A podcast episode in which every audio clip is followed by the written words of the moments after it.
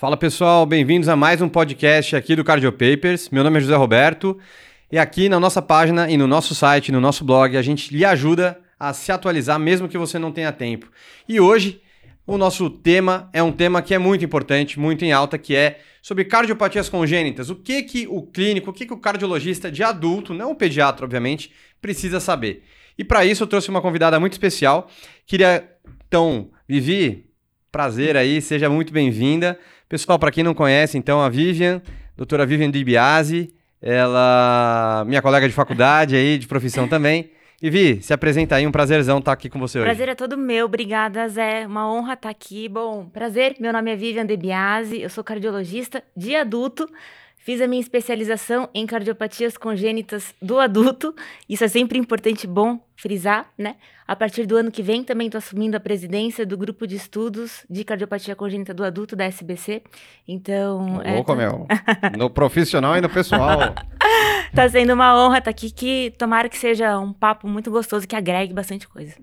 Bom, beleza. Então, assim, acho que já para começar quebrando algum mito aí, né? Então, a gente está fazendo um podcast de adultos, né? A gente não uhum. fala muito de, de criança é. aqui, a gente tem até uma certa um medo aí de prescrever com medicação para criança porque não sabe dose.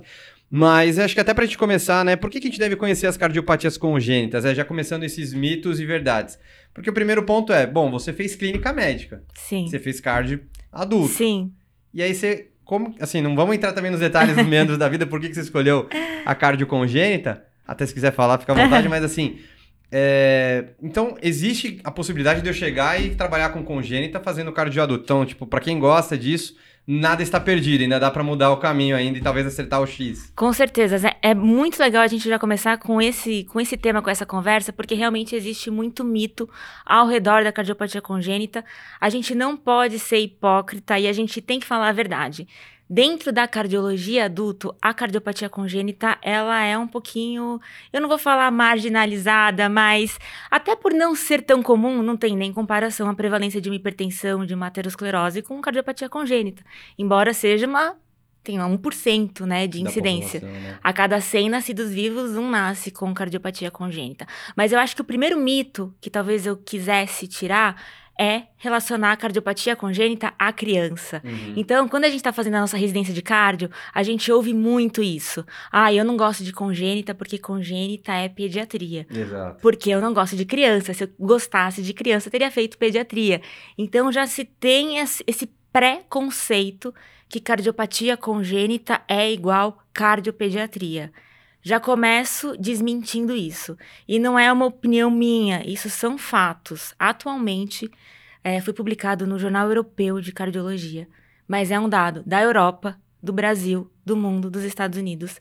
Existem mais cardiopatas congênitos adultos do que criança. Que loucura. Então, devido à modernização, às novas técnicas, à hemodinâmica, ao diagnóstico precoce pré-natal, hoje em dia uh, a mãe ela já consegue saber pelo eco fetal, dependendo Não, da cardiopatia dependendo até do que for, tem alguns tipos de cirurgias intrauterinas. Intervenção fetal, você consegue abrir uma válvula órtica de uma forma fetal. Então, você muda completamente o prognóstico Total. de uma doença. Às vezes, um VE que ia ser hipoplásico, você muda, você deixa numa correção biventricular, Surreal. né?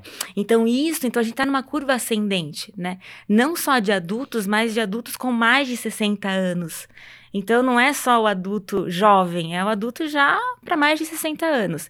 Então é o primeiro mito que eu queria tirar. Cardiopatia congênita tem muito adulto, envolve muito adulto cada vez mais. Então, é um preconceito que se cria, mas que não tem que existir. Quando a gente roda nos ambulatórios dos grandes centros, a gente vê a quantidade de adulto com cardiopatia congênita. Não, sem dúvida. É assim, é, acho que é legal só a gente. Até tem característica do serviço, né? Então, de qualquer forma.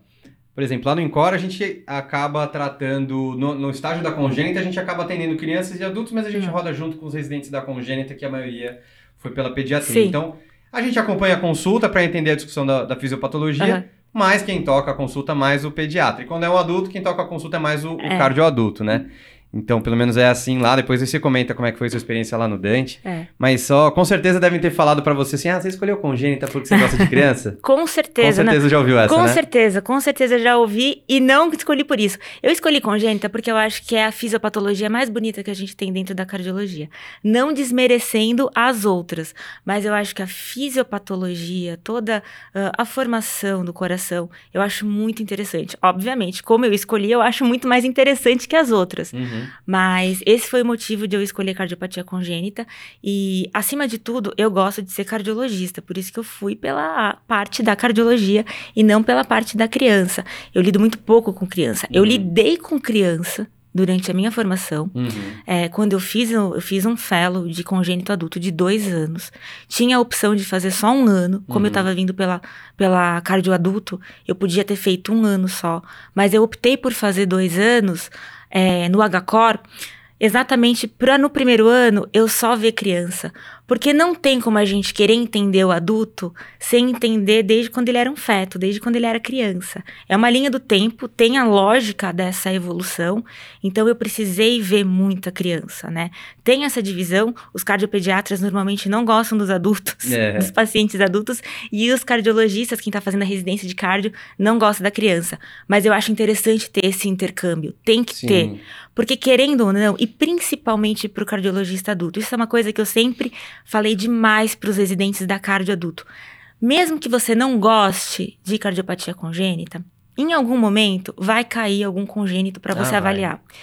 E aí, pode ser complexo, pode não ser complexo, e não necessariamente se você ficar em São Paulo no serviço de referência. Eu acho que se você sair de São Paulo, vai ser pior ainda, vai parecer mais congênito, porque você vai ser a referência. Não, vai ter muito menos especialista, né, de, de congênito. Você vai ser a referência, você vai ser o cardiologista que se formou em São Paulo e você vai ser a referência para criança, para o bebê, para todo mundo. Então você tem que ter um mínimo de noção. É óbvio, tem detalhes muito específicos que o cardiologista adulto não precisa saber, mas eu acho que o básico é importante até para poder proporcionar um tratamento ou pelo menos um manejo inicial adequado para o paciente. Pelo menos um Glasgow 15 aí pra ser Exato. pelo menos lúcido e orientado, né?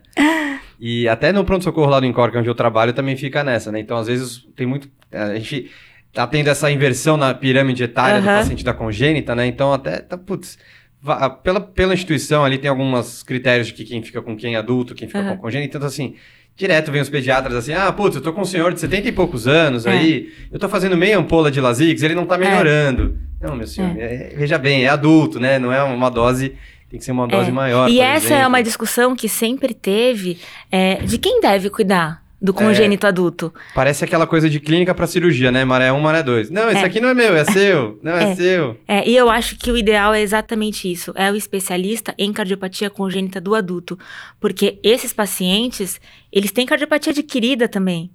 Com Então, certeza. então você está manejando lá a sua transposição que foi corrigida, mas ele tem dislipidemia, ele tem hipertensão, ele vai fazer uma FA e você tem que saber manejar tudo isso. Então Bom. eu acho que você tendo a sua formação da cardiologia adulta e você depois agregando todo o conhecimento, que é muito específico, Uhum. do congênito, você consegue cuidar dele como um todo. Boa. E aí a gente acaba já falando mais um mito, né? Que era, a gente já conversou, mas só pra gente falar que. Então eles estão crescendo, né? Porque Eles antigamente o mito era que a maioria vinha a óbito, Maria morria, mas eles estão virando adultos. Eu digo mais, Idosos. eles estão crescendo e eles estão crescendo bem. Já se foi, é outro mito, já se foi aquela, aquela época que tinha um estigma do cardiopata congênito, principalmente do cardiopata congênito adulto, que era extremamente debilitado, que não podia fazer esporte, que não podia, enfim, ter uma vida saudável. Tem dois fatos que eu acho que são, que, que são bem importantes da gente falar, bem relevantes, bem interessantes, e que quando a gente, quando eu conto, as pessoas ficam, nossa. Primeiro, é, saiu há pouco tempo atrás um follow-up, um trabalho grande do JAMA, um follow-up dos 40 anos da cirurgia de Fontan. Uhum. Cirurgia de Fontan, que é a correção univentricular, né? Que é- pode ser considerado talvez um- uma das correções para a cardiopatia congênita mais agressivas, né? Quando a gente fala de coração univentricular, só fa- fazendo um parênteses, eu excluo a circulação direita, né? Eu excluo a função do ventrículo direito com a cirurgia de Fontan. E perguntaram para os Fontans adultos quantos é, deles quantos que achavam que tinham uma qualidade de vida boa. e 70% deles se classificaram como tendo uma qualidade de vida boa ou ótima. Que bom. 70% dos univentriculares, que é uma cardiopatia, que é, que é uma correção de cardiopatias congênitas complexas, cianogênicas. São pacientes submetidos a um regime de hipóxia durante muito tempo. Então, eles estão chegando numa fase adulta bem. Eles mesmos têm essa, é, esse referencial. Percepção, né? Exatamente, essa autopercepção de que eles estão bem. Então, isso é importante da gente falar. E a gente está falando de um extremo total, que é a correção univentricular. E também um outro exemplo que eu gosto muito de citar, esse é figurinha carimbada em todas as minhas aulas, que é o Sean White. Para quem gosta de snowboard, Sean White, ele é tricampeão. Ah, eu achei que isso era uma doença. Eu já tava ficando com cara de bunda aqui. Ferrou, não, eu não me preparei para essa daqui. Quem que é esse fera aí? Sean White, ele é tricampeão olímpico de snowboard. Ele é o maior medalhista olímpico, ele é um, um mito, ele é o Pelé do snowboard. E ele é um falou corrigido. E é brasileiro não, né? Não, não, americano. às vezes tem uns nomes brasileiros não, aí também, Não, né? não, não. Mas em congênita a gente vê umas coisas aí. Sean White não, Sean White é americano. Ele sempre participa das campanhas da American Heart. Quando tem o dia de conscientização Ah, da cardiopatia congênita, ele vai lá, ele mostra a cicatriz. Então é muito bom, assim, ver um, um atleta olímpico Cara de alta performance, né? corrigido, entendeu? Falou corrigido. Então, é, é Vida mais do que normal. mu- muito, qualidade de vida é muito melhor que a nossa. Melhor que a nossa, sem dúvida. O VO2 é muito melhor que o nosso. Porra, com certeza. E até pra gente fechar esse primeiro tópico, que o, até mesmo o, o guideline da ESC, ele comenta como, antigamente pelo menos, como GUSH, né? Aham. Grow Up é, Congenital Heart Disease. Isso. Então, tipo, é os adultos que têm uma doença congênita que cresceram, né? Exatamente. Então já é é. até focado no adulto, né? Nem Exatamente. focado como pediatria. Não, não, é outra, é outra linha de raciocínio, né? Tem comorbidades associadas, tem é um estilo de vida.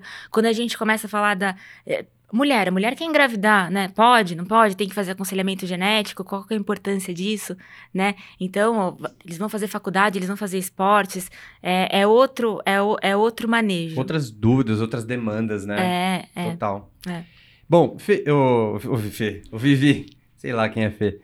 É, vamos falar então de CIA e FOP, que Tá. acho que assim, disparado, né? O top 1 de dúvidas que as pessoas têm de cardiopatia congênita é diferenciar essas duas, né? É. Então, ah, vem um buraquinho no- lá no septo atrial, é tudo a mesma coisa, não é? Então, CIA e FOP, os defeitos do septo atrial. Vamos lá, tem muita coisa para falar, mas vamos falar das dúvidas mais comuns, né? Então, como é que a gente vai diferenciar, de forma simples aí pro pessoal de casa, CIA de FOP? Tem a diferença anatômica que é a primeira, né? Todo, ó, para começar, todo mundo teve um FOP. É impossível a gente não ter tido um FOP. E alguns, né, até persistem, Algu- exatamente. né? 25% aí da população. Exatamente, que a gente sabe. Que a gente né? sabe, né? Gente Então, quando a gente sabe. tem a formação do septo interatrial, a gente tem uma formação que ele é feita é, pelo. A gente tem o septo primo, a gente tem a parte do, do septo secundo, e eles se unem. Só que eles não se unem de uma forma linear. Eles se sobrepõem um ao Um outro. Um folheto outro. Exatamente, exatamente. O FOP é isso daqui, né? Ele não grudou. Tá? Certo. Então, eu tenho um túnel no FOP. Ele faz um caminho ali. Ele tem um túnel, exatamente. Para eu, pra eu chegar de um átrio no outro, eu vou ter que percorrer um túnel.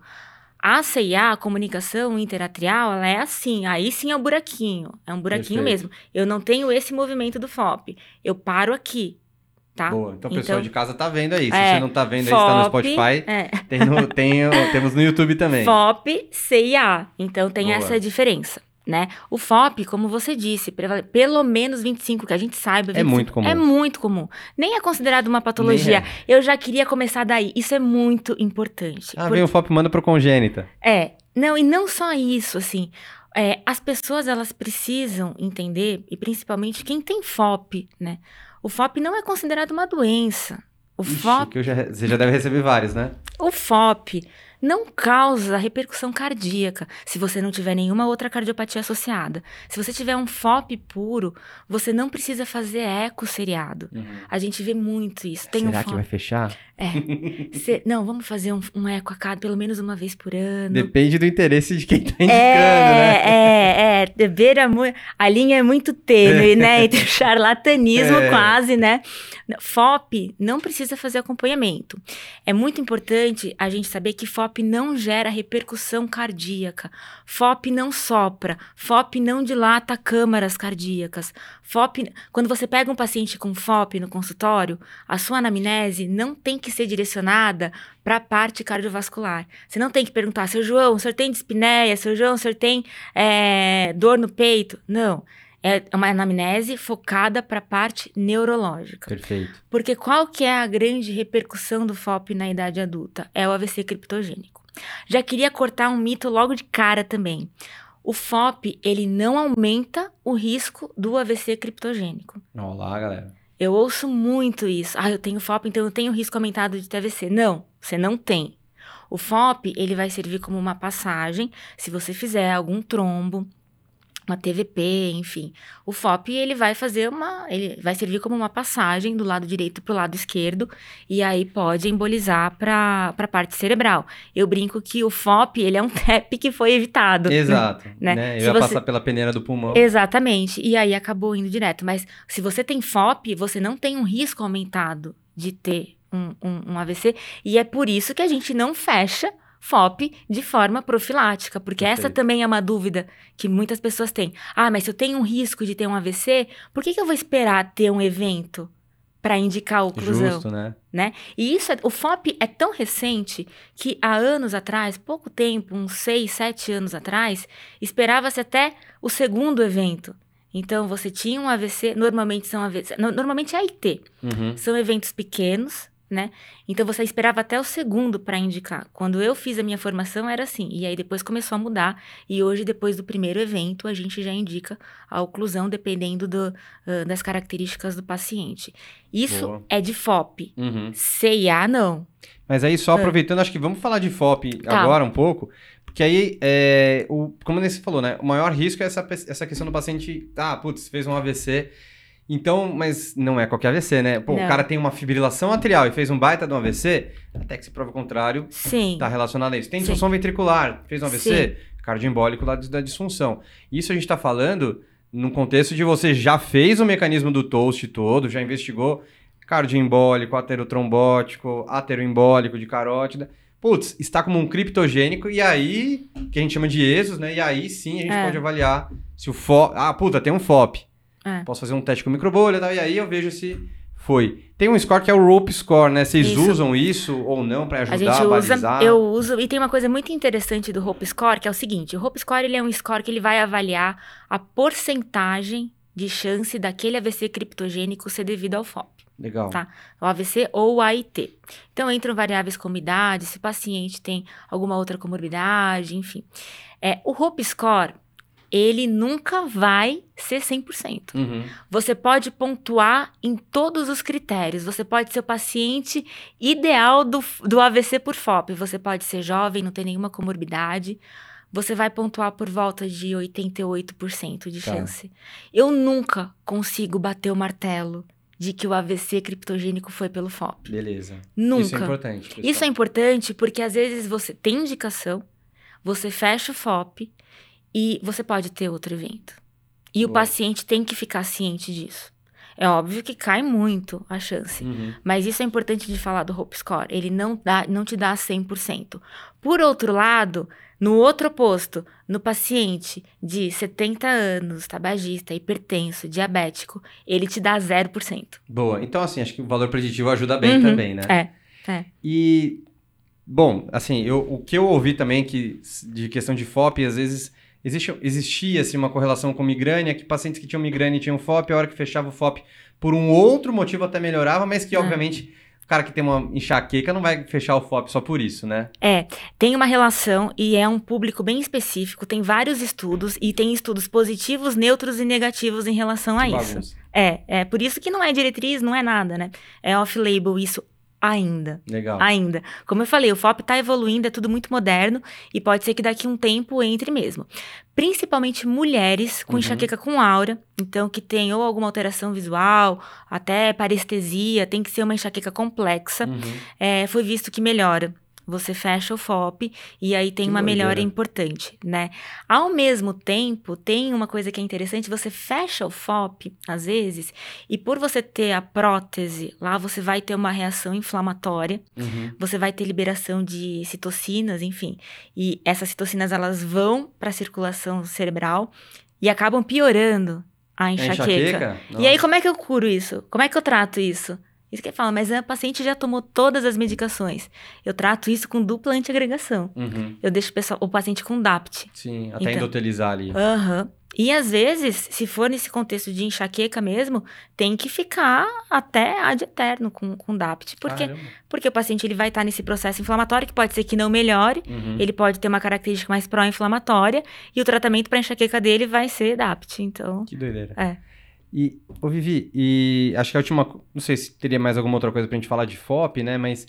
é, eventualmente vem alguém com dúvidas em relação a mergulho. uhum. Putz, eu tenho FOP, pô, 25% da É. população tem e eu, eu descobri, tenho medo de mergulhar. Pode, não pode? Tem alguma contraindicação? Mergulho profissional realmente não pode, você vai alterar as pressões e você, quando você faz, né, você altera a pressão, você faz uma valsalvo, Uhum. né?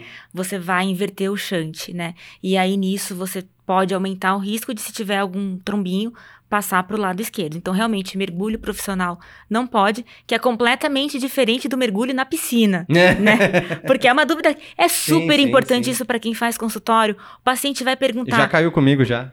Doutor, mas eu não posso então mergulhar na piscina? Não, você pode mergulhar na sua piscina. Você não vai mergulhar profissionalmente, né? Mas na piscina pode. Não, até um mergulho simples, assim, né? Você vai fazer um mergulho só com máscara, É. snorkel, né? Não é um negócio É. com cilindro.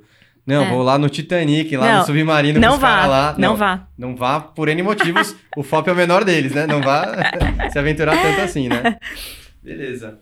Acho que de FOP é isso, né? Então, É, é, desmistificando um pouquinho, né? é. Não peçam eco seriado para FOP, Boa, por favor. legal. E até acho que assim, se a gente tem uma suspeita de ter FOP no contexto de AVC criptogênico, acho que só lembrar de pedir o eco com microbolhas, né? Sim, que aí sim. isso é o que vai fazer o diagnóstico do FOP Sim. nesse contexto de É, investigação. tem o eco com microbolhas ou alguns serviços tem o Doppler transcraniano também. Perfeito, também Que é está super em alta. muito legal, é muito legal da gente lembrar isso. Infelizmente, não são em todos os serviços que tem, mas se você tiver disponível no seu serviço, é, é até uma forma de você, por exemplo, poupar de um eco transesofágico, Uhum. sabe? Que pode ser um pouquinho mais desconfortável. Você faz um, um Doppler transcraniano e você vê se tem uma condutância alta, moderada, baixa. Já é. Se você não tiver condutância nenhuma, você não Pronto. precisa pesquisar mais nada, né? É um Legal. exame bacana também. E o eco acho que é até o terceiro, quarto batimento que a gente acaba Exato, é tendo, né? precoce, é. Então é quando é bem precoce. Você injetou, a microbolha passou rápido, tem FOP. Isso. Se a microbolha demorou mais do que Isso. 5, 7 batimentos, Isso. aí já é uma coisa mais que não é relacionada ao FOP. E a CIA, então? Acho que FOP a gente fechou, né? FOP, eu acho que é isso. Acho que FOP é uma coisa... De novo, não, não, não peçam eco seriado pra FOP. Bom, aí, presta atenção, hein, galera. E CIA, então, Vivi? É, Tem diferença das topografias que tem Sim. secundo, ósseo Tem. primo? É. O que, que isso impacta pra mim como cardioadulto? Primeiro de tudo, eu acho que, assim como eu falei que o FOP realmente não tem repercussão cardíaca, a CIA é o contrário. A CIA, ela tem repercussão cardíaca, sim. A CIA, ela vai ter um shunt, shunt é a passagem, né? Eu tenho uma pressão maior do lado esquerdo do coração, óbvio, então eu vou ter um shunt esquerda-direita, né? Uhum. Então, a repercussão hemodinâmica da CIA é uma dilatação de câmaras direitas, principalmente de ventrículo direito, tá? Uhum. Ponto final, né? Como cardioadulto, o que, que precisa saber? Acabou de chegar para você um paciente com eco com uma CIA. É importante saber a topografia? É, por quê? CIA ósseo secundo, que é aquela que fica bem no meio, né, do septo interatrial, é a que eu posso fechar via hemodinâmica. Filezão com Platzer. É, coloca lá, tá tudo resolvido, é mais fácil da gente manejar em relação a isso. E quando, é, quando eu tô falando no contexto de criança, é a que pode fechar espontaneamente, Uhum. a ósseo secunda. Pode então, ser a eco? pô, aí, se- aí tudo bem, aí tem que seriar. Tá bom. É, então, a ósseo secunda, eu acho que se tivesse que gravar uma coisa em relação às topografias, a parte anatômica da localização da, da, da CIA, ósseo secundo, ok, eu posso fechar por hemodinâmica. As outras, eu preciso saber que eu não posso fechar por hemodinâmica, né? É, tem exceções? Tem, mas é muito a exceção da exceção. Tem que ser uma anatomia muito favorável, uhum. né? Mas é importante saber que as outras topografias, elas têm relações com outras doenças. Legal. Então, se eu tiver uma CIA tipo seio venoso superior, por exemplo, obrigatoriamente eu preciso pesquisar a drenagem anômala de veias pulmonares. Legal. Tá? É uma CIA que ela é mais relacionada lá à desembocadura da cava superior, então eu posso ter essa relação que é bem comum com drenagem anômala parcial de veias pulmonares. Uhum. Então, eu preciso fazer um eco transesofágico. Às vezes eu preciso fazer uma angiotomografia, preciso conhecer conhecer a minha árvore pulmonar, né? Ao mesmo tempo, se eu tiver uma, uma CIA ostium primum, ela é mais relacionada às válvulas atrioventriculares. Então, é muito comum um defeito do septo atrioventricular parcial, né? O defeito do septo atrioventricular parcial, ela é a CIA ostium primum, uhum. né? Ela é uma CIA relacionada às válvulas atrioventriculares, que estão deformadas, né? Da, depende da característica de cada uma, mas é importante ficar de olho nisso também. E aí a correção muda muito, né? Você tem uma cirurgia um pouco mais complexa, um pouco mais trabalhosa, e que envolve outras variáveis também. E toda CIA eu vou tratar igual? Assim, eu digo, toda CIA eu tenho que fechar ou não? Não. Não, nem. Isso falando mais no adulto, né? É, no adulto. Não, não, não é 100% para nenhum dos lados. Eu já peguei pacientes com, no, nos dois extremos. Eu já peguei pacientes com. Tenho que fechar, me indicaram fechar. E eu tenho pacientes que eu pego com 60, 70 anos que falam: Ah, eu sempre tive, mas falaram que eu não precisaria mexer nunca. É o buraquinho do meu coração e vai ficar aí para sempre. Não é assim. Eu tenho critérios bem estabelecidos de quando que eu preciso começar a programar uma oclusão de CIA e é exatamente quando tenho uma repercussão hemodinâmica. Qual que é a repercussão hemodinâmica? Dilatação de câmaras direitas. Então, a priori, paciente adulto com CIA começou a dilatar câmaras direitas, eu vou fechar. Não está dilatando, eu posso fazer o eco seriado. Legal. Eu posso acompanhar. E pode ser o transtorácico ou tem que ser o esofágico? Depende muito de quem for fazer o eco. Tá. Se você tiver confiança na pessoa, se for. Porque a questão do. A gente está falando muito da questão do clínico, uhum. né? Do cardiologista clínico, mas para o pessoal da imagem. Também é muito difícil você fazer essa diferenciação entre quem trabalha só com eco de adulto do eco congênito. Claro, com certeza. Né? Tomografia, a ressonância. formação é outra. É outra, é outra. Passa, sei lá, um mês no estágio da congênita. É, é outra formação. Então, quem tem experiência, quem trabalha com eco é, congênito, se o paciente tiver uma janela boa também, o eco transtorácico consegue dar boas informações. Se não, tem que ser o transesofágico. A gente ainda considera um padrão ouro em, em função de todas essas, essas questões de dificuldade. Boa. Então, como a gente falou, é um shunt que vai da esquerda para a direita. Exatamente. Então, é diferente do FOP na, na, no sentido de existir um risco aumentado de fazer uma embolização uhum. do cisleito venoso pro arterial, né? É. Então, mas a CIA, não mas tanto. não precisa se preocupar tanto, mas também pode acontecer. Tanto que a diretriz europeia também coloca como indicação 2A, se você tiver uma, um, um AVC criptogênico, um AIT também, pode acontecer na CIA também a indicação de oclusão. Hum. O FOP é mais comum, mas na CIA não é, não é impossível, acontece também. Boa. E, bom, a gente também tem a relação que a gente vai acabar. Talvez a gente possa falar mais é. depois, mas a gente eventualmente pode evoluir com uma equalização até. Pode. Que aí pode virar uma síndrome clínica aí que a gente tem.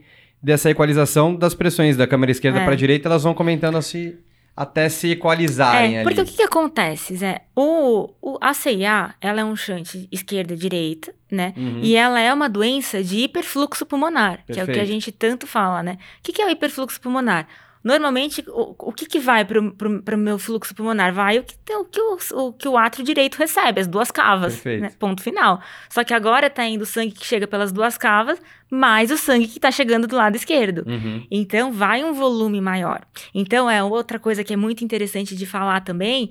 O, o, o cardiologista pega lá o eco, paciente com CIA e tal, PSAP de 60, de 70. Meu Deus, tem HP. Tem HP. Já, Ferrou. já contraindica. Vou paliar. Exatamente. Não, não é incomum. Uhum. Não é incomum, né? E é realmente uma hipertensão pulmonar aumentada, mas é uma hipertensão pulmonar por hiperfluxo. Por pré-carga pulmonar. Exatamente, eu tenho um fluxo Não aumentado. É um remodelamento sabe, da capilar. Sabe a relação conteúdo-continente? Uhum. É um aumento, é o, o que está aumentado é o, o, o, conteúdo, é o, o copo sangue. que está transbordando. Exatamente. E aí, quando eu corrijo isso, a minha PSAP cai, a minha hipertensão pulmonar cai. Então, é assim, qual que é essa fisiopatologia? Eu tenho uma hipertensão pulmonar por hiperfluxo, tá indo mais sangue para minha vasculatura pulmonar, e aí ela começa a ficar um pouquinho mais sobrecarregada. Isso eu tô falando em décadas, tá? É uma coisa que demora décadas para acontecer essa, essas alterações. Então, essa hipertensão pulmonar de uma forma que era por hiperfluxo, eu começo a ter alterações na vasculatura pulmonar, começo a caminhar para uma hipertensão mista, eu já começo a ter uma lesão endotelial, eu vou começar a ter aquela cascata de, coagu de aquela cascata de lesão endotelial da hipertensão pulmonar. E aí, em último caso, eu vou me transformar numa hipertensão pulmonar fixa. Perfeito. E aí, a minha árvore pulmonar, meu tronco da pulmonar, para de dilatar para acomodar aquele hiperfluxo. Eu não consigo escoar o meu sangue para frente. Eu começo a dilatar muito o ventrículo direito e eu começo a fazer o fluxo retrógrado. Então, o sangue ele começa a voltar pelo, pelo ventrículo direito, átrio direito, e aí eu vou inverter o shunt. Uhum. Aí eu vou ter uma inversão, aí eu vou ter um shunt direita esquerda. Na verdade, eu vou começar primeiro com um shunt bidirecional. Uhum que, que eles colocam no eco, shunt bi, e depois eu vou ter um shunt direita e esquerda. E aí, ou seja, meu sangue do coração direito tá indo pro esquerdo que tá indo pra circulação sistêmica. Eu vou ter cianose. Eu, sou, eu vou baixar a minha saturação. Né? E aí que eu tenho a síndrome de Eisenmenger. Aí, chegamos nesse nome difícil aí. Eisenmenger, que é exatamente esse momento, que é uma síndrome, então é um conjunto de sintomas, sinais, eu tenho que ter cianose, né? Não é só essa inversão. O paciente tem que ficar cianótico. É, e aí a contraindicação absoluta para fechar. Porque se eu fechar a CIA, é, o fica... meu lado direito não vai ter como escoar e ele vai explodir. Então, eu não posso fazer isso. Não, é contraindicação absoluta. É o que a gente tenta evitar chegar. Todas as cardiopatias que tem shunt, né? A gente quer evitar o Eisenmenger. Uhum. A gente não quer chegar na hipertensão pulmonar fixa. A gente quer, enquanto a gente está na hipertensão pulmonar por hiperfluxo, a gente consegue manejar de uma forma adequada. Chegou no Eisenmenger, a gente não consegue, e aí é paliação mesmo, tá? Show. Uma coisa que é legal a gente comentar, as diretrizes europeias pouco citam Eisenmenger, né? Porque não chega, não ficar chega. ali, né? Não chega, trata antes. Que nem febre têm... reumática, né? Eles, e quando, quando chega um, assim, é uma coisa, nossa, um Eisenmenger. E aqui no Brasil a gente tem ambulatórios só é. de HP já por, hiperflu por hiperfluxo e depois por Eisenmenger, né? É. Bom, e então, assim, basicamente eu vou indicar a Intervi se houver repercussão hemodinâmica. Uma repercussão. Isso. Dilatação, hipertrofia, enfim. Isso. É, tem algum valor aí que você queira deixar, alguma coisa específica? Não. Não, eu quando começa a dilatar, eu já acho que a gente tem que fechar. Show. Então, indicação é basicamente isso, né? Não uhum. tem um tamanho não, hum, não. Assim, tamanho talvez seja mais para você definir a forma de intervenção, percutâneo ou cirúrgico, é, né? Eu, eu acho que tá, o tamanho da CIA, você Isso, disse. o tamanho da o tamanho CIA. da CIA é para você escolher a prótese, né? É óbvio, tem CIAs, inclusive eu acho com grandes que não tem prótese. A prótese ela vai ficar boiando, não tem como. Então isso que é importante. Em relação ao tamanho da dilatação, não, eu acho que quando começou a dilatar, eu não espero. Uhum. Chegar. Eu acho que o que é definidor é da, da, de quão rápido você vai fechar, né? Então, isso que é importante, mas eu não defino. Começou a dilatar, já é uma dilatação discreta, acho que não custa nada a gente já fechar. Justo. Existe, só para o pessoal, tem pessoal fazendo prova de TEC, é, existe indicação da gente fazer profilaxia de endocardite nos primeiros três ou seis meses também que a gente coloca uma prótese. Isso, exatamente, septo, exatamente. É um corpo estranho que está lá, querendo ou não, e depois não precisa fazer mais. Então fiquem atentos aí, galera. Lembre da profilaxia de endocardite. Acho que de CIA e FOP é. Ok. É. Mas alguma coisa você acha que vale a pena? Não, eu acho que basicamente é isso. Sempre lembrar. Ah, uma coisa que é legal falar. Sempre lembrar que você diagnosticou um, tenta ver se não é o outro. Boa. Isso é uma coisa que é importante, né? E aí entra muito o papel do eco congênito. Legal. Né? Porque às vezes você vai receber no seu, no seu consultório um paciente ou com FOP ou com CIA. Eu sempre peço para alguém do, do congênito fazer um eco, porque tem muito intercâmbio. Então aí, galera, gente, tentem é. sempre ter alguém de confiança sim, aí. Sim, sim, sim. Boa. Bom, Vivi, e coartação de aorta, né? Que eu sei que é uma coisa que a gente aborda muito nas aulas e nos temas de hipertensão secundária, a gente aprende isso desde a faculdade, mas é uma doença congênita. É. E então, o que, que eu tenho que saber? Então, primeiro, beleza, a gente já comentou muito que é uma causa de hipertensão secundária, pô, primeira consulta, mede PA nos quatro membros e tal, mas qual que é a suspeita, assim? É, que, que vai me levar a, a, a, pensar que pode ter uma coartação? Além da hipertensão, É, né? Acho que além da hipertensão secundária que a gente aprende na faculdade, isso então talvez seja a cardiopatia congênita que os adultos tenham mais familiaridade por causa disso, né? Eu preciso sempre ver a questão dos pulsos, eu preciso ver a, a questão das pressões nos quatro membros, eu preciso ver aquele paciente jovem que tem uma hipertrofia ventricular esquerda sem outra explicação, sem outra causa, que tem um reforço diastólico no eco. Então, assim, eu preciso ver essas, essas pequenas, esses pequenos sinais indiretos, né? Às vezes até o eco dá uma dica, Dá, né? sugestivo D. Porque às vezes ele consegue pegar uma horta descendente, mede um fluxo É. Consegue, diferente, né? consegue, f- consegue, consegue sim. O eco é, é bom quando a pessoa tem uma mão boa de novo. Isso é muito importante, né? E se eu tivesse que escolher uma coisa para ficar gravado de coarctação de aorta, seria assim: o paciente que teve coarctação de aorta, ele não pode receber alta do cardiologista dele. A gente pega muito isso. Ah, eu corrigi uma coarctação lá atrás, melhorei, fiquei ótimo, nunca mais acompanhei. Por que, que a gente não pode fazer isso? Porque coarctação de aorta não é uma doença pontual, não é aquele pedacinho da aorta que tem uma alteração e que tem um estreitamento. Coarctação de aorta é uma doença da aorta, é uma aorta doente. Então, eu tenho grandes chances de ter recoarctação, não só aonde eu tive a primeira coarctação, mas em qualquer outro ponto da aorta. Então, eu tive uma coarctação torácica, na aorta torácica, eu preciso ver a aorta abdominal, eu preciso ver ramos, eu preciso ver ilíacas, eu preciso ver essa relação da- da- das outras partes da aorta, que eu posso co- recoarctar a qualquer momento. Né? Hoje em dia a gente preza muito pelo tratamento hemodinâmico, né? Há um tempo atrás a gente a primeira intervenção acabava sendo cirúrgica e depois as outras via hemodinâmica. Hoje a gente podendo, sendo anatomicamente favorável, a gente coloca o stent mesmo para ser minimamente invasivo, né? E os resultados são muito bons, desde a criança até o adulto.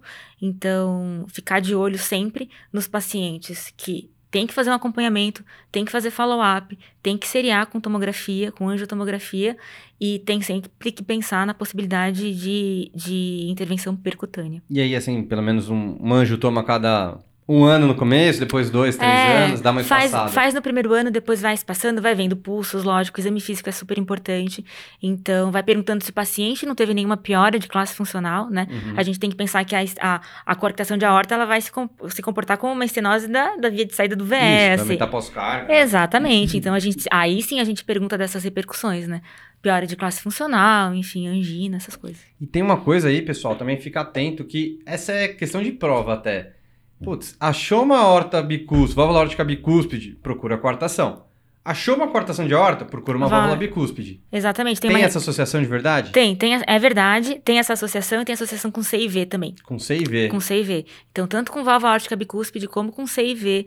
Achou um, tem que obrigatoriamente procurar o outro. É muito prevalente, então, pessoal. Hum. Então, já fica a dica. Então, além disso, putz, tem uma válvula órtica bicúspide, tem uma CIV, ou achou a coartação, procura esse trio aí que geralmente eles andam de mão dada. E aí, Vivi, quando que eu vou indicar uma abordagem nesses casos? Vai ser sempre que eu vou indicar uma abordagem é, definitiva para esses casos? E como que eu vou escolher se é... Bom, você já falou que a maioria é, É. percutânea aí. Mas assim, qualquer coartação a gente já vai abordar? Não, não é qualquer coarctação. Tem que gerar um gradiente importante, né?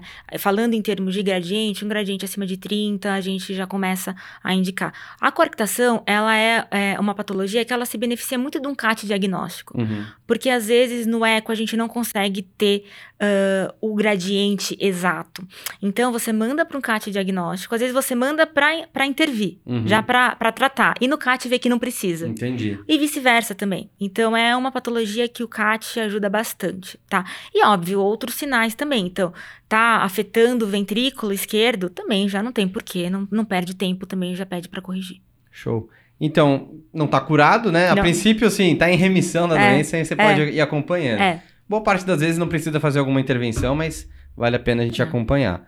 Então, acho que de coartação também é, isso. é. Acho Ah, que... se, se- se tivesse que escolher uma coisa para gravar, seria essa. Coarctação de aorta não é uma doença focal, é uma aorta toda doente. Boa, então, diferente do FOP, pode fazer. Pode seriar Pode exame. seriar exame. Bolou, beleza. Então, agora a gente acha que vai para um dos carros-chefes aí, que é o T4F, É. o vulgo tetralogia de Falou, não, né? é, não é tickets for fun. Muito comum. Pode crer. Como é que a gente vai fazer, então, no, no- no- no- na tetralogia de falou? Como é que a gente vai fazer, então, o segmento desse doente? Porque, assim, é um doente que eu não vou ficar, nem vamos focar no diagnóstico, não Uhum, vamos focar nas cirurgias, mas assim, beleza, eu sou um, um PO de correção de falou tardio.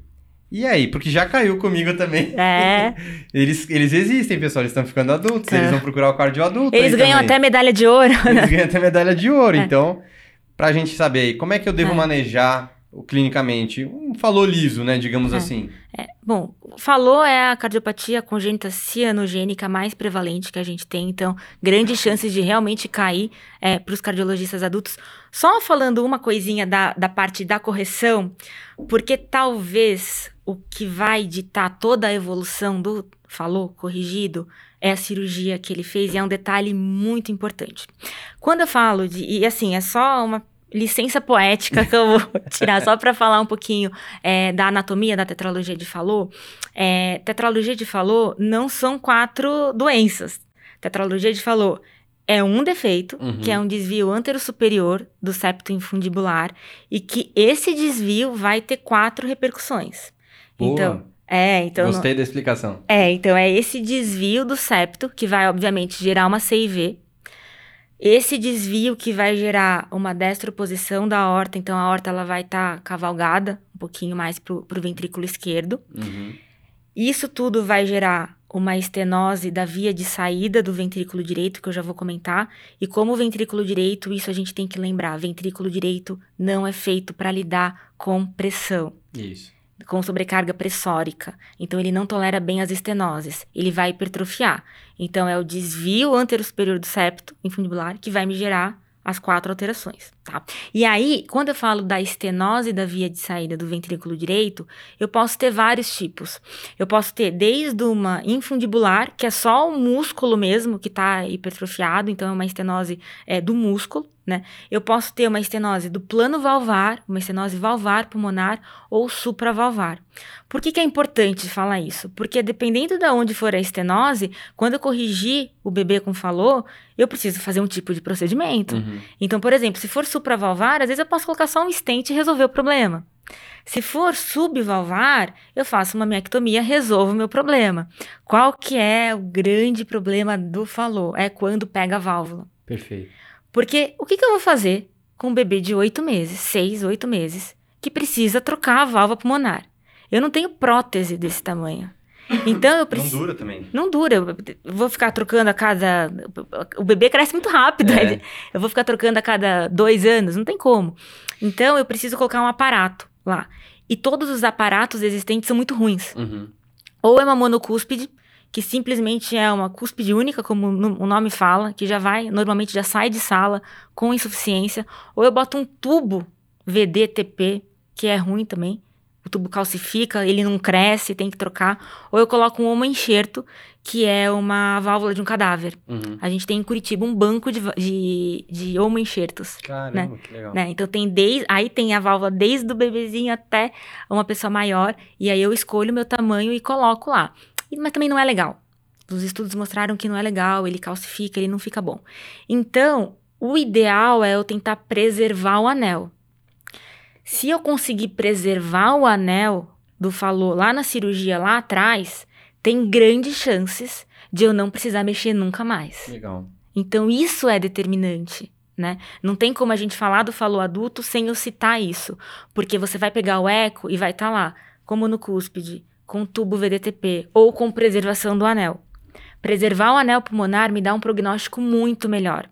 Se eu colocar uma monocúspide, se eu colocar um tubo, se eu colocar um homoenxerto, eu, eu tô, eu tô, o paciente ele já tá fadado a ter que fazer uma nova cirurgia. Pelo menos mais uma cirurgia. Uhum. Já adianto, nunca é só mais uma cirurgia, são várias outras cirurgias. Então, conseguir preservar o anel do falou é de extrema importância e é isso que vai editar o prognóstico dele. A cirurgia eu vou fechar a CIV, deslocando a horta para o ventrículo esquerdo, e eu vou fazer essa correção, né, da via de saída do ventrículo direito, torcendo para ter uma preservação do anel, e aí é um acompanhamento clínico dessa parte da pulmonar. Boa.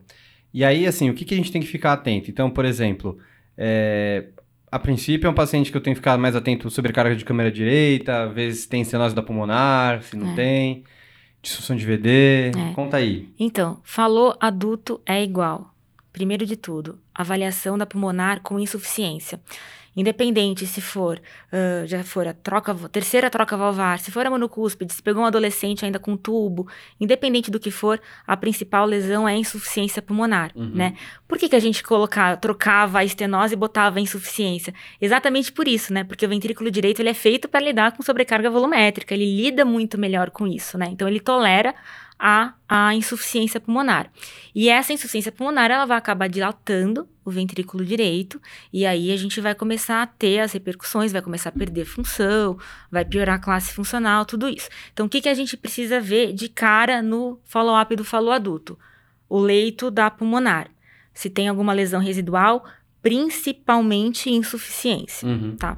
A gente precisa ver ventrículo direito se está perdendo função.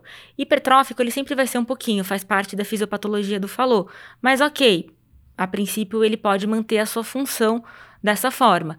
Pode dilatar um pouco, ele, vai, ele, ele lida bem com a dilatação. A gente pega dilatações gigantes de ventrículo direito e que o paciente não tem tantos sintomas. Ele se adapta bem a isso. A hora que começa a perder função, não. A gente tem que lembrar daquela cascata de, do ventrículo, né? Uhum. Ele começa, ele tem as lesões, por, enfim, volumétricas, e depois ele parte para a disfunção ventricular. Né? Então ele começa a perder função também, isso é importante. Mas o mais importante de tudo, que eu acho que é o principal mantra da cardiopatia congênita. Falou, morre de arritmia. Perfeito. Tá? Tetralogia de Fallot é igual a alto risco de morte súbita por é, arritmia, pensando nesse contexto de possíveis complicações quando o paciente é adulto. É um ventrículo direito que é sofrido, é um ventrículo manipulado, eles fazem muita arritmia ventricular, tá? É, então, a, é assim, é, é de suma importância, assim, é obrigatório a gente vê essas coisas, mas principalmente a arritmia. Falou, morre de arritmia. E, então, assim, relacionado a, a essa fisiopatologia que você está falando, eu estou entendendo que talvez uma ressonância cardíaca de seriada talvez seja interessante, pensando em ver se está evoluindo com disfunção, hipertrofia, dilatação, uhum. mas principalmente realço tardio também. Sim, ressonância é ótima para ver ventrículo direito, padrão ouro para a gente ver ventrículo direito, né? É, em algumas diretrizes eles colocam, principalmente a europeia, coloca é, o volume diastólico final indexado como um dos critérios para reabordagem, uhum. né? Esse número varia para a americana, tem da europeia 150, 160 de volume final indexado, mas então você vê que é um ventrículo grande, né? Que, que, que tolera bastante. Então a ressonância é de suma importância, é o melhor exame para a gente ver ventrículo direito e área de fibrose, foco de arritmia, tudo isso é muito importante. Adoro ressonância para falou, é muito bom, muito bom mesmo. E ali, além disso, né, ele também vai ter um distúrbio de condução, geralmente faz bloqueio de ramo direito. É isso. Um QRS muito largo também pode dar, aumentar o risco de você ter morte súbita. Quem já viu um eletro de um paciente com falou, normalmente é feio, não esquece. Normalmente não esquece, é bem característico, né? Eu tenho bloqueio de ramo direito pela própria manipulação cirúrgica. É, é um bloqueio de ramo direito feio muito Bem largo, feio. muito largo mesmo. E eu posso ter outras características, principalmente fragmentação do QRS, né, que é um preditor independente de morte súbita para esses pacientes. Né? Então, é, o eletro do falou é um eletro feio, é um eletro que assusta, e fora quando tenho ectopias, né? Então, fora. Então né? o Holter também vai bem. Também vai bem. Então, a gente já tem ressonância, bom, eletro, eco, eco claro. ressonância é, e Holter também. Legal. E aí, é, acho que também vale a pena perguntar só em relação é, Teste funcional, né? Ergospirometria também tem um papel legal porque a gente consegue ver ou não. Tem porque até pra gente ver como é que tá a forma, a classe funcional real do paciente, né? Às vezes o paciente se autolimita. Perfeito. Né? a gente vê bem, né? Bastante é. isso. E ainda mais o congênito que tem uma, uma atmosfera diferente, né? Porque, não, veja, é diferente, isso é uma coisa importante, é diferente o paciente que infartou com 60 anos, ele viveu 60 anos de uma forma, entre aspas, normal. Uhum. O congênito, desde que ele nasceu, ele tem aquele aquele peso nas Sim, costas. com certeza. Né? É uma criação diferente, é, né? É uma criação diferente, então ele pode se autolimitar e nem perceber. Então per você pergunta, seu João, tá piorando, tá, tá, Não, tô como eu sempre tive. Então, assim, uhum. assim, o teste, cara. Outra, né? O cara também sempre foi meio, entre aspas, limitado pela é, doença. O outro não tinha limitação, eu não gosto, entende a limitação. Eu gosto muito do, do teste cardiopulmonar. Eu acho que é importante a gente ver é, como é que ele tá, comparar com o prévio. Acho importante. Então, pra gente fazer, o, juntando tudo isso, a gente vai ficar indicando como um follow-up, obviamente não tudo, todos os seis meses aí, mas pelo menos uma vez a cada um a três anos, aí vamos repetir ressonância, mais É. próximo, Holter, Eco. É, eu acho que Holter anual, Holter eco anual, acho Uhum. que não tem como escapar. Ressonância, dependendo da evolução do eco. Às vezes tem uma evolução que vai muito bem também, né? Perfeito. Então aí a gente pode espaçar mais, mas eu acho que eco e Holter não tem como, tem que ser é, anual, até porque a gente entra nos critérios de implante de CDI. Boa. né? Que é muito, que é uma coisa muito prevalente. E, óbvio que a gente não vai falar de CDI secundário, né? Pra falar que é secundário, que é muito fácil. Mas, É. então, já que você tocou nesse assunto, quando que eu vou acabar indicando, então, esse CDI profilaxia primária para um falou? É, a gente vai acabar indicando quando a gente tiver alguns critérios que levem o paciente a ter um, uma- um score de uma morte súbita, é, um risco maior, né? E aí é muito, tem muita divergência. A diretriz europeia fala uma coisa, a diretriz americana fala outra, o serviço X fala um, o serviço Y fala outro. A gente não tem um consenso bem definido. Eu particularmente gosto muito da diretriz europeia. Uhum. É, e aí a gente tem alguns critérios, como por exemplo, insuficiência pulmonar importante com disfunção ventricular esquerda. Uhum. Não tô falando direita, tô falando esquerda. Quando eu tenho um QRS maior que 180, quando eu tenho fragmentação do QRS, quando eu tenho TVNS no holter, quando eu mandei o paciente para estudo eletrofisiológico e ele fez uma TV induzida. Então tem alguns critérios, são muitos. É, eu acho que a gente não precisa fechar todos. Eu acho que se você tem um ou dois, então, por exemplo, até como uma dica clínica, você tem um paciente que é um falô, que tem um ventrículo direito sofrido, e você tem um holter fazendo TVNS, e você tem um QRS de 200, Já facilita, né? e eu vou contar uma coisa: tem, o maior registro de implante de CDI em Falô é um registro francês que foi publicado no Circulation. Dos pacientes com tetralogia de Falô que tiveram implante de CDI, 47% tiveram terapia apropriada. Metade dos casos foi bem indicado. Assim, não é que foi bem indicado, né?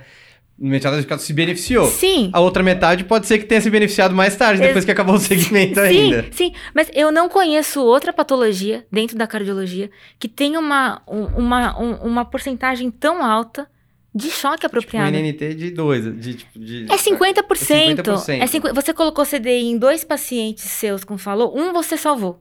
Nesse período. Nesse período. Nesse período de follow-up, né? Que foi um follow-up até meio curto. Então, assim, é quando a gente fala que falou morre de arritmia, não é à toa. Os dados mostram isso. Então, eu acho que quanto mais a gente. Lógico, a ninguém vai sair, né?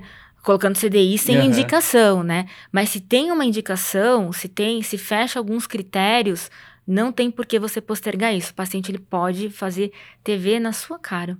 Puta, interessante. Muito bom. E acho que só pra gente passar do falou assim, então quando eu tiver, por exemplo, é, alguma indicação de intervenção, não um CDI, né, mas uma intervenção vai ser mais relacionado a câmaras direitas, disfunção, sobrecarga e relacionado, obviamente, à válvula pulmonar, né? Sim, até pouco tempo atrás também. Ah, você, vê que a congênita tá mudando muito, É. né? Tá mudando muito. Conforme o, o, o pessoal foi crescendo, conforme os pacientes foram crescendo, durante toda, durante os livros, isso está escrito em livro, né? Que tetralogia de Fallot é uma doença do coração direito. E atualmente a gente vê um aumento de complicações do lado esquerdo, né? Pra, chegou para confundir, mas o que já não era fácil, né? Exato. A gente já tenta facilitar a cardiopatia congênita, ainda vem isso para complicar. Por quê que eu tenho complicações do lado esquerdo do coração? Porque a gente tem que lembrar, que lembra lá da fisiopatologia do falou que eu falei bem no comecinho? Uhum. É uma horta que não é normal. Ela é uma horta que ela é cavalgada. Por mais que eu vá lá, eu, coloque ela de novo no, no- no leito normal dela, tradicional, ela não é uma horta que nasceu lá. Quando eu tenho a embriogênese do- dos tubos que estão descendo, que eles descem assim torcidos, né? A horta e o tronco da pulmonar, é ela não tá normal. Então não é, nunca vai ser uma horta normal também. Então cada vez mais a gente vê dilatação de raiz de aorta, a gente vê problemas valvares aórticos. Uhum. Então, hoje em dia, existem trabalhos, existem já inúmeras publicações que falam sobre o lado esquerdo do falou, que durante muito tempo a gente achava que era só o lado direito, e hoje em dia a gente vê que é o lado esquerdo Não também. tinha tempo pra fazer esse follow-up, né? Exatamente. Não tinha paciente, É, né? Não tinha paciente, exato. né? Vale muito a pena, falando em tetralogia de falou, quem quiser assistir o filme Quase Deuses. É um filme muito legal que mostra a primeira cirurgia, a cirurgia de Blaylock, Uhum. né? É, que como que ela foi desenvolvida na década de 50. É um filme bonito de se ver e, e era a síndrome do bebê azul, Uhum. que era o pacientinho que, que tinha uma, uma, uma- um falô muito grave, muito importante, ele era muito cenótico e precisava da cirurgia de Blaylock, que é um shunt, né, da subclávia para o tronco, para a artéria pulmonar, para levar esse fluxo. Então vale a pena para entender um pouquinho esse filme Quase Deuses, eu sempre Fica a dica aí, galera. Sempre recomendo. Então, falou três coisas. Lado esquerdo, não, a gente não pode esquecer. A arritmia, falou, morre de arritmia. E principalmente insuficiência pulmonar. Tá? Ficar de olho. Começou a dilatar muito o ventrículo direito. Começou a perder função de ventrículo direito. Começou a perder é, classe funcional, cair de classe funcional. Também já tem que intervir na válvula pulmonar. Real se entra também? De curioso. Entra quando a gente começa a ver um pouquinho de arritmia. Uhum. Aí, pra arritmia, acaba entrando como Tá. área de fibrose, mais essa parte. Mas mais pra, pra arritmia, não pra Ba- você não, falar, não, putz, não, tá dilatando, tá não. fazendo fibrose. Não, não. Beleza. Não. Então acho que de falou é isso, né? É. Assim, não é isso, né? Obviamente. É, mas de ponto-chave acaba sendo é. isso, né? acho que é, acho que deu pra, deu pra mandar mais esmiuçada. E aí, pra gente encerrar o último tópico aqui, de anomalia de Epstein, né? O nosso top 4 que a gente acabou falando. Top 5, né? Que CIA e FOP a gente falou junto, mas são Uhum. coisas diferentes. Então, nosso top 5, então, de anomalia de Epstein. Então, é, as principais características que a gente vai ter. Então, que a gente vai ter uma implantação mais baixa da válvula tricúspide, uma, a- uma atrialização do ventrículo direito, isso, né? Isso tudo é um defeito é, embrionário. isso. Beleza, então é um cara que tem um, um atriozão que comeu uma parte do VD. Uhum. E aí, o que que isso... Assim, isso pode gerar repercussão? Não É. pode, porque ele vai ter um VD pequeno. Assim, o que, que eu tenho que procurar além? Tem outras doenças que andam junto? É, eu vou te falar que Epstein é, é uma doença de extremos. Eu tenho paciente que precisa de uma. A gente precisa antecipar o parto, porque tá tendo uma IC. Epstein faz talvez algumas das piores, um dos piores quadros de IC no, no período fetal. Então, assim, a gente antecipa o parto por um Epstein e tem o paciente de 70 anos que descobre por acaso que é um Epstein. Então eu tenho esses dois extremos, tá? A gente vai focar, lógico, no adulto com Epstein, que ou é um adulto que já foi corrigido, tá? E se ele já foi corrigido, a gente obviamente tem que ficar muito de olho na tricúspide dele. Até pouco tempo atrás a gente fazia mesmo plastia da tricúspide e que não, os resultados não eram tão bons. Atualmente a gente tem uma cirurgia que foi inventada por um cirurgião brasileiro, Dr. José Pedro, que é a cirurgia do cone. E que foi, assim, um, um game changer, porque mudou completamente a qualidade de vida e a mortalidade e, e reoperações desse paciente. Então, atualmente é o padrão ouro para a gente corrigir Epstein, cirurgia do cone, tá? Que utiliza as próprias cúspides para fazer uma reconstrução do ventrículo direito, tá? E tem um, um prognóstico muito bom. Quando eu falo do adulto com Epstein, então tem o paciente que foi corrigido, que eu vou ficar de olho na tricúspide dele, óbvio, e tem o paciente que não foi corrigido. E aí você está no seu consultório, você recebeu um eco de uma paciente de 70 anos que é um Epstein e que nunca foi corrigido. E, E, aí, nem que- sabia. e nem sabia. E aí, o que, que eu faço? O que, que eu tenho que procurar mais, né? Você tem que procurar progressão de dilatação de ventrículo direito. Uhum. Mesmo tendo o ventrículo direito pequenininho. Então, no primeiro eco, você não está conhecendo. Você vai esperar, vai pedir outro depois de um tempo. Óbvio, estou falando de uma paciente assintomática, tá? Não tem nenhum sintoma, vai ver, faz um eco depois mais para frente, em seis meses, um ano, vê se está progredindo dilatação, se está começando a perder função ou se tem sintomas, se tem piora de classe funcional. A princípio, são os três critérios que a gente indica para corrigir Epstein nos adultos. Não tem isso, você não vai mexer. Ai, mas a tricúspide é muito ruim, tá com uma Uhum. insuficiência importante. Todos vão ter insuficiência Claro. importante. E, e a insuficiência importante isolada não é critério para você abordar um Epstein. Deixa a insuficiência tricúspide lá. Se não tiver progressão de dilatação, perda de função ou sintomas, eu não vou fazer nada. Epstein tem muita relação com a arritmia, principalmente com as vias acessórias, Uhum. principalmente com o Wolff. Perfeito. Então, tem um paciente com Epstein, obrigatoriamente eu preciso, eu preciso pesquisar a Wolff. Tem um paciente com via acessória com Wolff, obrigatoriamente pede um eco congênito. Olha pro lado Olha direito, com carinho. Olha com carinho a tricúspide. Eu sei que os adultos não gostam muito, mas olha com carinho, tá? E uma coisa que é importante a gente também frisar na hora que você vai indicar. Então, assim, peguei o paciente, ele tem 60 anos, ele tem Epstein, ele tá sintomático e tá com uma função, é, tá com uma disfunção ventricular direita. Vou abordar, vou fazer a cirurgia do cone. Tem que fazer um estudo eletrofisiológico antes. Perfeito. Não pode deixar para depois. Ah, vou deixar para depois. Vou corrigir. Tem muito disso, né? Eu vou corrigir a anatomia, porque corrigindo a anatomia eu vou melhorar. Não. Porque quando você faz a cirurgia do cone, você, você, você tira a possibilidade de você fazer a ablação naquele ponto. Então você perde isso. Então, hum. antes de você indicar a cirurgia, faça um estudo eletrofisiológico. Boa. Também tem, é, a gente vê bastante também associação com outras doenças atriais, né? Tipo um flutter, fibrilação atrial, sim. até pela pela atrialização, si, né? sim, sim. E então assim, basicamente procurar arritmia se ele for assintomático e seguir para avaliar é. se ele vai dilatar, vai ter disfunção vai perder função. ou vai ficar é. sintomático, né? É. É, e aí, obviamente, é aquele manejo de VD também. Até operar, manejar volemia, geralmente, sim, que é o que a gente acaba fazendo. Sim, controle volêmico, você pode entrar com as medicações para IC se o paciente tiver com uma IC, né? Você vai tratar da mesma forma. Eu, eu, sempre falo, não precisam ter medo dos congênitos. A IC tá lá e você vai tratar da mesma forma. Não tenham medo de entrar com. Às vezes os, os residentes acabam perguntando, mas eu posso entrar com todas as medicações para um paciente congênito que tem um, uma insuficiência cardíaca, uma fração de injeção reduzida? Você deve. Uhum. Não tem. Talvez, assim, estejam subrepresentados, né? É. Mas é o que tem. É, é. Não existe nenhum. É a tendência. Não existe nenhum estudo direcionado só para esse, para esse, para essa população. Tresto não falou, né? É. tá liberado. Vambora.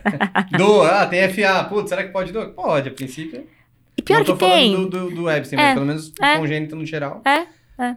Tem, tem, tem um estudo que, que, que estudou é, o uso de DOAC em univentriculares. Em univentricular. É, e é liberado. é um fluxo lento, né? Exatamente, fluxo venoso, fluxo né? Fluxo venoso. Contra ah, a gravidade, né? Contra a gravidade, é. exato. Chama Universe o estudo e foi validado. Rivaroxa, não? Rivaroxa. É, puta, que legal. Então é isso, acho que a gente fecha Epstein, então a gente comentou das principais características, tem que lembrar de pesquisar é, via acessória. Via acessória, né? Para excitação ventricular junto e, e, se tiver, tratar antes da cirurgia. É. Então acho que é isso, né? A gente acaba fechando. E aí a gente deixa aqui as portas abertas também para você voltar outras vezes. É. E se vocês tiverem dúvidas, comentem aqui no, nos comentários, tanto do Spotify quanto no YouTube também. Se vocês tiverem novas dúvidas de congênita, quer se aprofundar um pouquinho mais de congênita, a gente pode chamar a Vivi é. mais uma vez aqui também. E Vi, antes de encerrar aqui, fazer o seu merchan aí, hum. onde que o pessoal pode te contar nas redes sociais? Se quiser é. abordar você para tirar dúvida, Não. Te amolar, não, brincadeira. Não, mas. Se o pessoal quiser conversar com você, tirar dúvida aí, como não, é que eles te acham? Olha, pode achar, pode achar LinkedIn, Facebook, Instagram, tudo Vivian De Biase. Eu sou, assim, eu sou uma entusiasta da cardiopatia congênita. Eu acho que, acima de tudo, eu, tô muito, eu fiquei muito feliz com o convite para disseminar o assunto. É, eu queria que os cardiologistas, principalmente o pessoal que está se formando agora, perdesse um pouquinho esse medo, esse tem muito preconceito, esse preconceito, que começasse a olhar a congênita com outros olhos. Então eu sempre estou à disposição é, nas redes sociais, como eu falei, qualquer coisa podem mandar perguntas, mandem perguntas para o Zé, ele repassa. Hoje a gente não falou, acho que nem um décimo Imagina. das cardiopatias congênitas. A gente não falou de transposição, a gente, a gente não falou das mais simples. A gente falou das mais simples, né? Então eu estou à disposição, fiquei muito feliz com o convite, agradeço demais. E eu espero que, acima de tudo, independente desses, desses pequenos mantras, ah, falou, morre de arritmia, FOP não é doença, não pode ser eco, eu espero que, acima de tudo, as pessoas tenham entendido que o, o cardiologista, ele vai ter que lidar com congênita em algum momento, né? E que não precisa ter medo. É uma coisa que quando a gente entende a fisiopatologia, a gente consegue navegar de uma forma mais calma Super aí nesse, sentido, né? nesse oceano. É só parar para ver um pouquinho com mais de calma. É. E eu ia ainda comentar também, é... mas agora me fugiu o que eu ia falar. Mas. Uh... Ah, lembrei. Na verdade, assim, existe. Até dúvida. Per... Existe um mês da cardiopatia congênita aí? Tipo, você tem, tem já? Tem, ah, já, já, disso, já. Não, já tem. Qual que é? É junho. Junho. Junho é o mês da conscientização da cardiopatia congênita. Galera. E o dia específico é o dia 12 de junho, bem no dia dos namorados. Então a gente nunca consegue fazer nenhum evento. É. Teria que ser sempre antes ou depois. é. Mas é dia 12 de junho. É, esse é um mês que é super agitado. A gente faz várias campanhas, é, tanto pelas sociedades, os, o, o próprio- os próprios hospitais acabam fazendo. É, sempre que nasce algum congênito de alguma pessoa famosa, Ah, é. isso traz muita visibilidade. Então eles acabam se engajando bastante. Então junho é o mês de conscientização das cardiopatias congênitas. Então, se até junho você não voltar, junho você volta Estaremos pra fazer o jabá aqui. aí. Pronto. Você já vai estar na SBC, já assumindo seu posto. Aí a gente faz esse, esse novo lembrete aí, aproveitando essa hype aí do, do mês da conscientização das doenças congênitas. né? Tradição, já virou Fechado. tradição. Então, pessoal, meu muito obrigado. Vivi, obrigado. Volte sempre, as Zé. portas estão sempre abertas. Muito obrigada, muito obrigada mesmo a todos vocês. Foi uma grande honra. E em breve estaremos aqui juntos. Boa. E eu acho que tem nem comentei, mas a Vivi, conheço ela desde a Liga de Cardiologia da faculdade, lá do meu segundo ano e lá do terceiro ano. Então, Desde 2010. longa história junto aí, né, Vivi? é, é isso aí, Zé. Meu irmãozinho mais novo. É isso aí. Galera, valeu, um abraço e a gente se vê aí. Abraço!